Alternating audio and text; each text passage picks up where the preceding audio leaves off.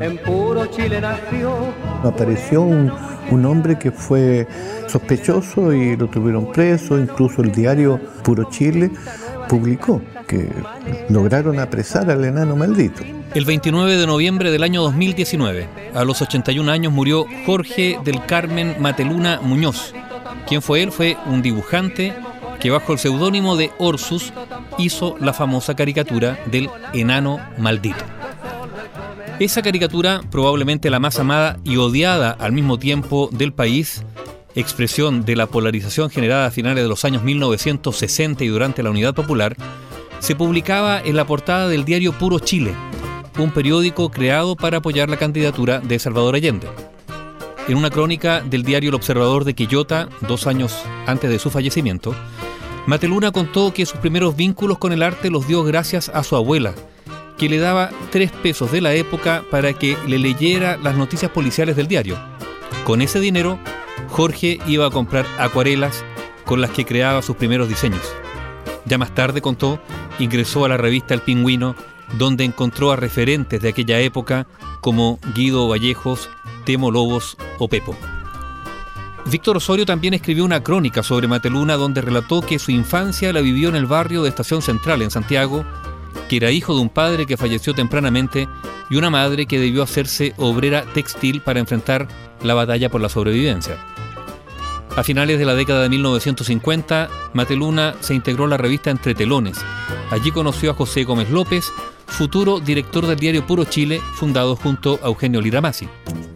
Fue gracias a su talento que Jorge Mateluna en la década siguiente ingresó a la industria de la historieta chilena, cultivando grandes amistades, por ejemplo con René Ríos Pepo, creador de Condorito, a quien acompañó en el proyecto de la revista Can Can.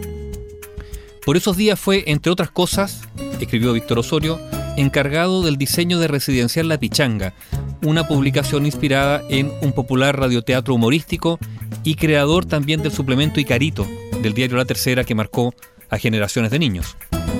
En marzo del año 1970, Jorge Mateluna se acercó a la redacción del diario Puro Chile, que estaba por entrar a circulación.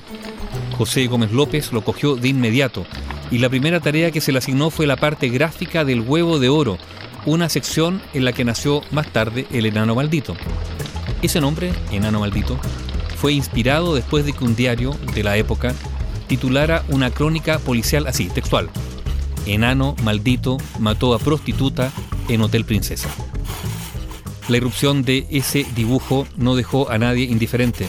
Fue una caricatura muy popular, al mismo tiempo querida y odiada por muchos.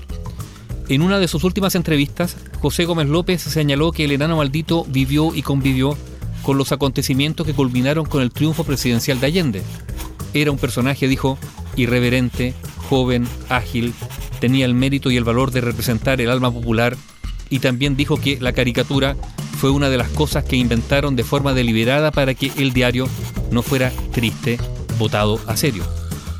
Mateluna siempre recordaba cuando el propio Allende visitó al matutino y agradeció su contribución a la victoria, y cuando una multitud llegó, después del triunfo de la Unidad Popular, hasta la redacción del diario aclamando al enano maldito. La calle Bulnes, donde estábamos nosotros, se llenó de público, eran una muchedumbre con el diario en la mano y decían con el diario les volamos la ra y luego se reían ja ja ja Y se asomaron Diramasi y Pepe Gómez a ver esta muchedumbre y de pronto empiezan a gritar, enano, maldito, enano. Bueno, y Pepe me dice, Mate, te llaman a ti, te quieren a ti. Yo me asomé por una ventana y sentí una ovación. Tal fue la popularidad del personaje que el músico Sergio Ortega compuso una canción llamada El enano maldito Acota, interpretada por el grupo Quilapayún. Y Nano Parra, por su parte, compuso otra titulada Los pensamientos del enano maldito. Después del golpe de Estado, Jorge Mateluna Muñoz fue detenido. Lo golpearon y le dieron dos días para que dejara el país. Pasó por varias penurias hasta que cruzó la frontera en Arica rumbo a Tacna, estableciéndose más tarde en Lima. Allí se reencontró con la pintura. Posteriormente se fue a Europa, instalándose en Ibiza, el reconocido balneario español, donde se dedicó a pintar acuarelas, abriendo incluso una galería. También allí, en España, colaboró con dibujos humorísticos para la revista Playboy. Jorge Mateluna Muñoz, creador de la caricatura El Enano Maldito, regresó a Chile en la década de 1980. Terminó instalándose en La Ligua y allí falleció la madrugada del 29 de noviembre del año 2019. Que todo el pueblo venga a la lucha. Democristiano también escucha, si tú eres pueblo también.